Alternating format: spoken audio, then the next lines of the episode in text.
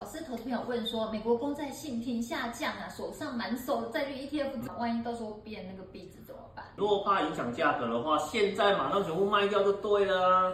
我就只问你一件事情：如果美国公债不能买的话呢，什么可以买？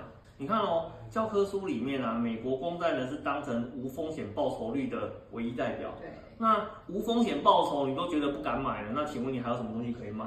嗯，这好像也是对哦。要去思考一个问题，就是说，美国就算它的整个评级呢被下修了，那它还是全世界最好的一个投资的一个标的物。如果美国评级下修，那你会觉得买英国、买欧洲其他的国家的话，会比买美国好吗？不会啊，那就好啦。既然呢，你都会知道说，就算下修之后，美国还是最好的。那基本上你对公债的投资逻辑的话呢，不应该为这件事情呃而去做太大的一个改变哦。所以就是被加。